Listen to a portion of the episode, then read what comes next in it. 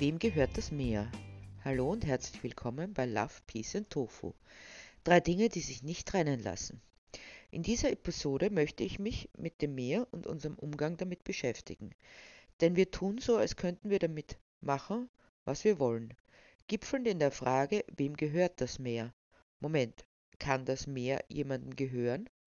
Ist es nicht sehr vermessen, sich die Meere untereinander aufzuteilen, als hätte man ein Recht darauf? Es scheint so zu sein, folgt man zumindest den internationalen Abkommen. Und dreimal dürft ihr raten, wer dabei den Ton angibt. Aber folgen wir Martinique und Christian bei ihren Entdeckungen rund um das Meer und deren Bewohnerinnen. Abgesang. Martinique ließ sich von Christian führen, in einen Teil der Welt, den die meisten Menschen wohl als unwirtlich bezeichnen würden und der doch besiedelt wurde. Menschen sind so unheimlich anpassungsfähig, stellte Martinique deshalb fest. Anpassungsfähig und unheimlich, das trifft es wohl, entgegnete Christian achselzuckend. Wie meinst du das? fragte sie irritiert, in Anbetracht der so unberührt scheinenden Landschaft und des Friedens, der um sie herrschte, hier an der Küste Alaskas. Siehst du die Wale dort schwimmen? meinte er bloß, als hätte er die Frage nicht gehört. Angestrengt beobachtete sie die Wasseroberfläche, und gerade in dem Moment war es ihnen vergönnt, ein atemberaubendes Schauspiel zu beobachten, da ein Wal sich aus dem Wasser erhob und in die Luft sprang. Wie wunderschön, flüsterte sie, hingerissen von dieser wunderbaren Selbstverständlichkeit, in der sich das Leben in seiner überbordenden Fülle zeigte. Menschen haben sich angesiedelt und mussten sich ernähren, kleiden und heizen, begann Christian unvermittelt zu erzählen. Aber in dieser Gegend kann man nichts anbauen, deshalb gingen sie auf Walfang. Eine ganze Sippe erlegte den Wal. Es war gefährlich und aufwendig. Aber sie nutzten alles und konnten so überleben. Bis heute leben die Inuit auf diese Weise. Aber sie fangen immer nur so viele, wie sie tatsächlich brauchen. Aber andere Länder jagen aus Spaß, aus reiner Lust am Töten. Ein Massaker, ein Massenmorden. Aber ich dachte, es gäbe das internationale Walfangabkommen, in dem sich die Länder verpflichten, Wale nicht mehr zu jagen, fragte Martinique unvermittelt.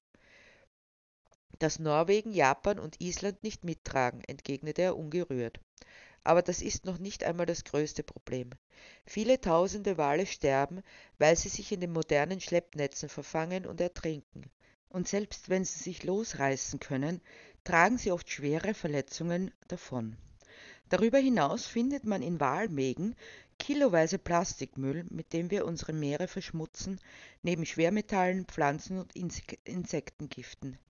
Über die Nahrung gelangen diese in die Wale und es führt dazu, dass sie anfälliger für Krankheiten werden und weniger Nachwuchs bekommen. Dazu kommt noch die Zerstörung der Ozonschicht, auf die das Plankton empfindlich reagiert. Durch die Strahlung vermehrt es sich weniger stark und das Nahrungsangebot für die Bartenwale sinkt beträchtlich. Außerdem führt die Übersäuerung der Ozeane durch die vermehrte Aufnahme von Kohlenstoffdioxid dazu, dass zwar der globale Erwärmung entgegengewirkt wird, da der erwärmende Kohlenstoff in der Atmosphäre abnimmt, aber mit Wasser reagiert CO2 zu Kohlensäure, die den Bau der Kalkskelette verschiedener Algen und Kleinstlebewesen stört, von denen die Wale abhängig sind. Starke Sonare vom Militär und Geologie, Sprengungen und Schiffsverkehr erzeugen immer mehr Lärm in den Ozeanen. Das führt dazu, dass die Orientierung und Kommunikation der Wale, die sich ja der Biosonare bedienen, gestört wird und sie zu panischen Auftauchen bringt. Dabei perlen im Blut gebundene Gase aus, die die Gefäße blockieren und dazu führen, dass der Wal stirbt. Wo der Mensch auftaucht, was auch immer er macht, am Ende steht immer Tod und Elend. Er schafft es, jeden Lebensbereich in ein großes Schlachthaus zu verwandeln, resümierte sie, und der Schmerz ließ sich nicht verleugnen. Ich verstehe es nicht. Der Mensch ist ein Säugetier, das sich in der Gruppe geborgen fühlen kann und zerstört Familien, wo auch immer sie auftauchen, bloß weil es nicht seine Spezies ist. Weit weg unter der Meeresoberfläche, wo Wale spielen und sich stupsen, man möchte fast meinen, dass sie sich küssen, wo Babys zur Welt kommen und die Mutter durch eine Hebamme unterstützt wird, dass das Baby rechtzeitig seinen ersten Atemzug an der Wasseroberfläche tun kann, wenn sie vor Lebensfreude das Wasser aufpeitschen und hochspringen. Einfach so. Und nein, er hält es nicht aus, das Glück und die Freiheit eines anderen. Sanfte Riesen, die einfach da sein wollen, nichts weiter. Wir können es nicht lassen. Mach dir die Erde untertan ist der einzige Satz, der zählt. Nur von Vernichtung war darin keine Rede. Es ist der Hass, der entzweit und die Liebe, die heilt. Pragmatisch und praktisch, meinte Christian, legte den Arm um Martiniques Schulter und lenkte ihren Blick auf das Schauspiel der Wale. Es kann sein. Meeressäuger sind kein Spielzeug. Es kann sein, dass das Leben gut ist, trotz aller Gefahren, möglichen Entbehrungen und Unvorhersehbarkeiten. Aber es ist gut, weil es ein autonomes, selbstbestimmtes ist, weil Mütter ihre Kinder zur Welt bringen und so die Familien erweitern, weil sie zusammen sind und geborgen. Freiheit ist der Lebensraum, in den einen die Evolution gesetzt hat, mitten in den Kreislauf des Lebens, Teil zu sein, der Umwelt wie des Sozialverbandes. Es gibt nur ein Lebewesen, das in diesem Kreislauf des Lebens keinen Platz hat, und das ist der Mensch. Und als ihm das bewusst wurde, machte er aus der Not eine Tugend und platzierte sich kurzerhand an die Spitze, zwar immer noch außerhalb des Kreislaufes, aber als selbsternannter Herrscher. Macht auch die Erde untertan, wiederholte Christian nochmal, als sie an einem Ort anlangten, an dem anmutige, freiheitsliebende Meeressäuger wie Delfine und Orcas in Gefangenschaft gehalten werden, auch euphemistisch Aquazoos genannt. Und damit scheint auch das Recht einherzugehen, dass solche Tiere unter den widrigsten Bedingungen gehalten werden. Aber nicht nur das, sie werden abgerichtet, dressiert, dass sie für die geifernde Menge ihre Kunststückchen vorführen, durch Nahrungsentzug oder Isolation, wenn sie nicht so tun, wie die Menschen wollen. Wenn die Manege aufgeht, die Musik erschallt und im Anschluss der Applaus, stehen diese hochsensiblen Tiere unter Dauerstress. So sehr, dass sie immer wieder krank werden, ja sogar Selbstmord verüben. Dabei beginnt ihr Leidensweg schon viel früher. Aber ich dachte, mittlerweile sind in diesen Zoos nur mehr solche Exemplare, die in Gefangenschaft geboren wurden, fragte Martinique, die noch Hoffnung hegte, dass der Mensch vielleicht doch nicht so grausam sei, wie es nun anmutete. Was die Delfine betrifft, so stammen die meisten aus einer Treibjagd in Taiji, einer Bucht in Japan, erläuterte Christian. Die Vorgangsweise ist folgende. Mit Hilfe von Booten werden die ach so putzigen Meeressäuger in flaches Wasser getrieben und mit Netzen eingekreist. Die Delfintrainer suchen sich die schönsten Exemplare aus und der Rest wird ermordet. Manche sterben auch durch den Schock oder den Stress. Schwangere erleiden Fehlgeburten, verfangen sich in den Netzen oder brechen vor Erschöpfung zusammen und ertrinken. Gäbe es keine Zoos, die Delfinnachschub brauchen, gäbe es auch keine Delfinjagd, da das Fleisch von minderer Qualität ist. Das ist aber dennoch erst der Beginn ihres Leidensweges. Der erste Einschnitt, die Trennung von ihren Familien. Dem folgt die Überführung in den jeweiligen Zoo. Jetzt wird aber von den jeweiligen Zoos behauptet, dass die Meeressäuger artgerecht gehalten werden, dass sie immer genügend gesundes Futter bekämen, Sozialkontakte hätten und die Vorführungen und Trainings nur dazu da seien, sie zu beschäftigen, warf Martinique ein auch wenn sie sich eingestehen musste, wie absurd das klang. Aber behauptet wurde es. Aber der Mensch findet für alles, was er macht, Gründe. Das heißt noch lange nicht, dass sie gut sein müssen. Immer wird es andere Menschen geben, die bereit sind, es zu glauben. Wenn sie sehen, wie wilde Tiere, wie ferngesteuertes Spielzeug, Marionetten behandelt werden. In der freien Natur schwimmen diese Meeresbewohner bis zu 150 Kilometer und tauchen hunderte Meter tief. Hier steht ihnen ein Becken mit 10 Metern Länge, 10 Metern Breite und 5 Meter Tiefe zur Verfügung, wenn sie Glück haben, sogar 12 Meter Tiefe und mehrere Becken. Aber weißt du, wie groß das Becken sein müsste, dass ein Delfin nur eine einzige Minute gerade ausschwimmen könnte? entgegnete Christian. Sag es mir, ich habe keine Ahnung, meinte Martinique. Es müsste 850 Meter lang sein. Es ist jetzt nicht nur, dass sie sich nicht ausreichend bewegen können, sondern diese Lebewesen orientieren sich mit Hilfe des Sonars. Damit tasten sie ihre Umgebung ab und finden Beute. Doch hier werden sie immer nur vom Wänden zurückgeworfen, was diese hochsensiblen Geschöpfe in den Wahnsinn treibt, nach und nach. Deshalb wird auch nicht mit Psychopharmaka gespart. Dazu kommt noch der hohe Anteil an Chemikalien im Wasser. Der hohe Chlorgehalt führt dazu, dass sie die Augen nicht mehr öffnen können und sich die Haut beginnt abzuschälen. Die Kunststücke, die sie machen, kann man wohl auch in freier Natur beobachten, aber da dienen sie der Kommunikation. Letztlich geht es aber wie immer nur ums Geld, sagte Christian ernst. Aber zumindest die Delfintherapie ist doch eine gute Sache, nahm Martinique einen letzten Anlauf zur Ehrenrettung der Angehörigen ihrer Spezies. Meinst du? Erwiderte Christian mit einem suffisanten Lächeln. Es gibt bisher keine Belege, dass diese Therapien wirklich einen Nutzen haben, so dass man davon ausgehen kann, dass bei dieser Art der Therapie nichts anderes geschieht, als verzweifelten Eltern das Geld aus der Tasche zu ziehen. Und was kann man tun? fragte Martinique zerknirscht. Auf jeden Fall keine solchen Gefängnisse besuchen draußen bleiben und Flugblätter verteilen, Leserbriefe schreiben und Familie und Freunde informieren, meinte Christian, und deshalb nahm Martinique ihn an der Hand. Sie gingen hinaus und fingen sofort an, diese Maßnahmen in die Tat umzusetzen. Und wann fängst du damit an? Füsti. Martinique und Christian zogen, bewaffnet mit Flugblättern und jeder Menge Information im Gepäck, während der nächsten Wochen von einem Delfinarium zum nächsten. Vielleicht könnten Sie dazu beitragen, die Menschen über die Hintergründe zu informieren, so ihr Anliegen.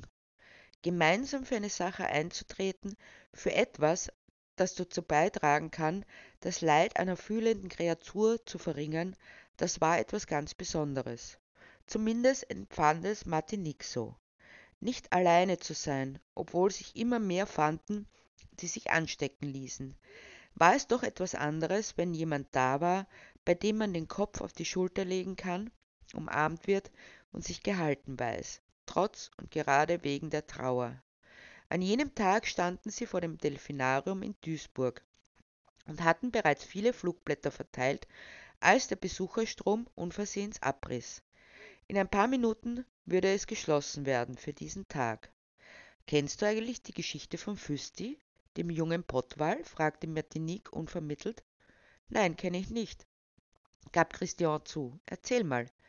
Neben Moby Dick ist er wohl der berühmteste Wal, zumindest in Amerika, begann Martinique zu erzählen.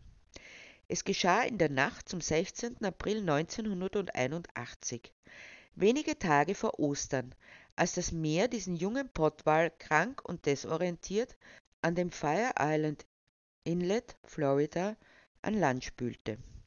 Umgehend fanden sich Fachleute und Schaulustige ein. Sie brachten den geschwächten Wal in den Robert State Park, einem kleinen Yachthafen. Der Veterinärmediziner diagnostizierte eine Lungenentzündung. Daraufhin wurde er acht Tage lang mit Antibiotika behandelt, das in Tintenfische fabriziert wurde. Er wurde wieder gesund. Sobald er sich halbwegs fit fühlte, wollte er hinaus in die Freiheit. Es ist ihm gut gegangen, der Stressspiegel war gleich null, aber er wollte wieder zurück in die Freiheit. Ich halte das doch für sehr bezeichnend. Ja, das versteht sich von selbst, entgegnete Christian. Und alles in allem doch eine nette Geschichte mit einem Happy End. Oh ja, eine nette Gute-Nacht-Geschichte, spöttelte Martinique. Nicht, dass ich mich nicht freute, dass die Menschen so reagierten oder der Wahl gerettet wurde, ganz im Gegenteil. Das ist schön. Aber es ist etwas anderes, was mich stört. Und was genau könnte das sein? fragte Christian nach. Während all der Zeit zeigten Hunderte, wenn nicht gar Tausende Menschen Interesse daran, wie es dem Wal erging. Die Medien berichteten darüber und zuletzt wurde er unter großem Beifallsjubel in die Freiheit entlassen. Sie hatten ihn alle ins Herz geschlossen und ach so lieb, begann Martinique ihre Gedanken darzulegen. Ein einziger Wal und alle fiebern mit. Doch während der Zeit sterben draußen im Meer tausende Artgenossen und an all diesen tausenden Toten sind Menschen schuld. Sei es, dass sie sich in großen Schleppnetzen verfangen und ertrinken oder von einem Boot durchschnitten werden. Sei es, dass sie wegen der Sonare auf den Schiffen taub oder sie einfach so abgeschlachtet werden, weil es gerade lustig ist. Das berührt niemanden. Da sagt keiner, die müssen wir unbedingt retten. Es wird so unheimlich viel Aufwand getrieben, um einen einzigen Wal zu retten, wohingegen der Aufwand, Tausende zu schützen, vergleichsweise gering ist. Und das ist doch ein klein wenig pervers. Du kannst es pervers nennen, aber man könnte es auch einfach als einen Zug bezeichnen, den alle Säugetiere haben, meinte Christian nachdenklich. Wir sind nicht in der Lage, uns ein Leid vorzustellen, das einerseits so weit weg ist und andererseits eine anonyme Masse betrifft. Doch diesen Pottwal, dem haben die Menschen in die Augen gesehen. Wir sind zu emotionalen Abstraktionen einfach nicht fähig.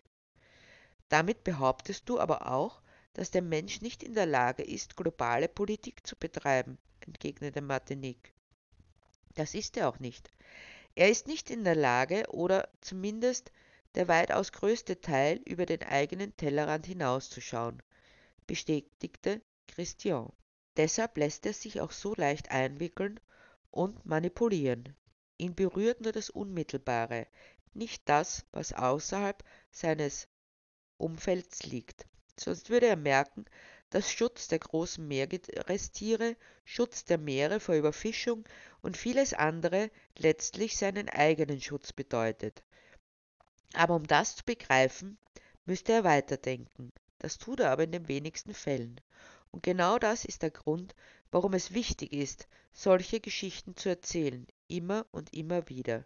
Vom Füsti und seiner Familie, von seinem Leben und von seiner Heimat. Das ist begreifbar. Dann werde ich weiterhin erzählen, meinte Martinique. Mittlerweile war es dunkel geworden. Arm in Arm verließen sie die Stätte ihres Wirkens. Übrigens, wem gehört überhaupt das Meer? Ja, wem gehört das Meer? Eine spannende Frage, meinte Christian, als sie endlich ein gemütliches Restaurant gefunden hatten. Man sollte meinen, dass es jedem zugänglich sei.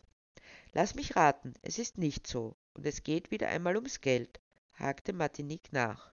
Ja, worum sollte es sonst gehen? Und zwar um richtig viel Geld, entgegnete Christian lapidar.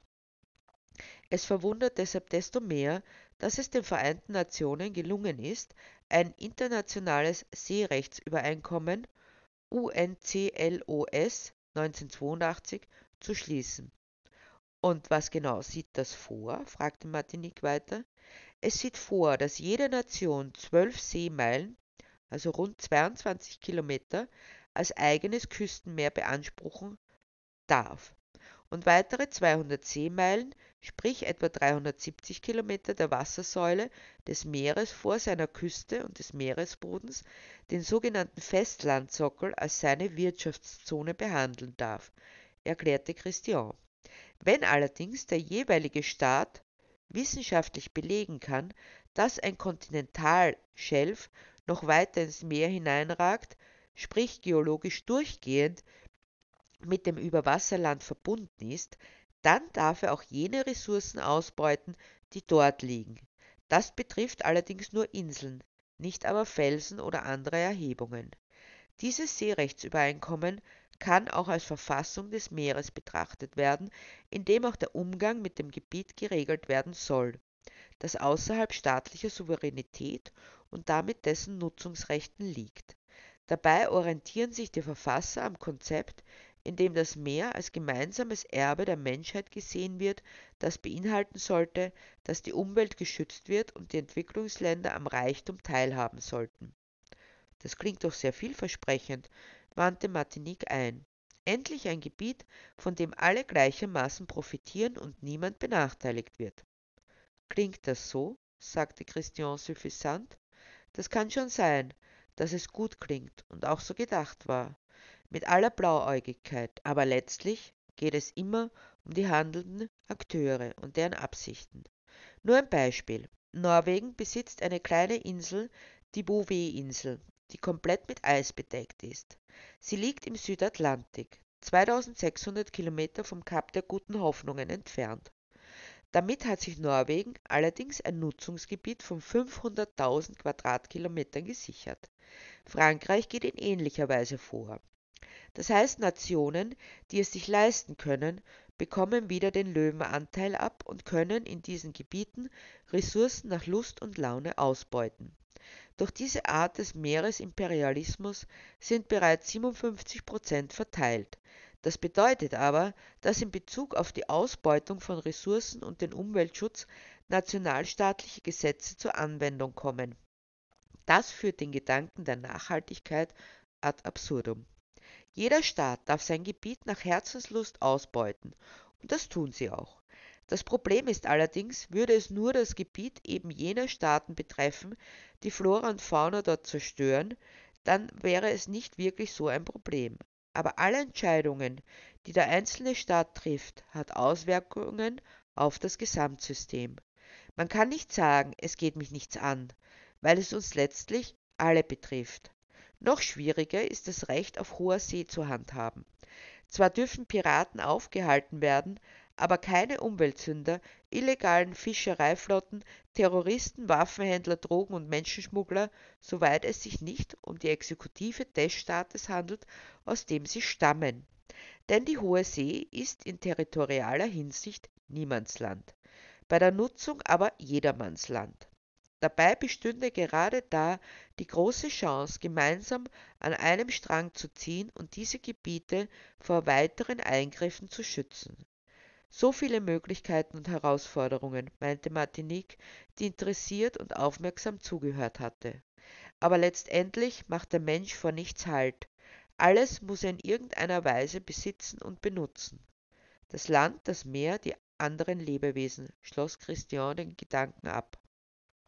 Dabei wäre es so viel schöner, nicht zu besitzen, sondern einfach glücklich zu sein über ein Miteinander, das man sich nicht erworben hat, sondern einfach da ist, das ich annehmen kann, sagte Martinique, indem sie Christians Hände in die ihren nahm.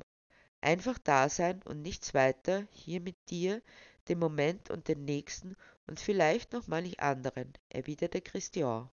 Es könnte so einfach sein. Es kann so einfach sein, korrigierte Martinique und miteinander gingen sie hinaus in die Nacht, offen und neugierig auf das Leben oder die Liebe oder beides in einem. Ja, es kann so einfach sein.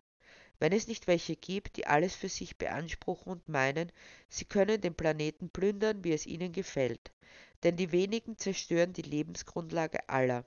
Lasst uns damit aufhören und anfangen mit Love, Peace and Tofu. Übrigens, die gesamte Entdeckungsreise von Martinique und Christian findet ihr in meinem Buch Tiergeschichten.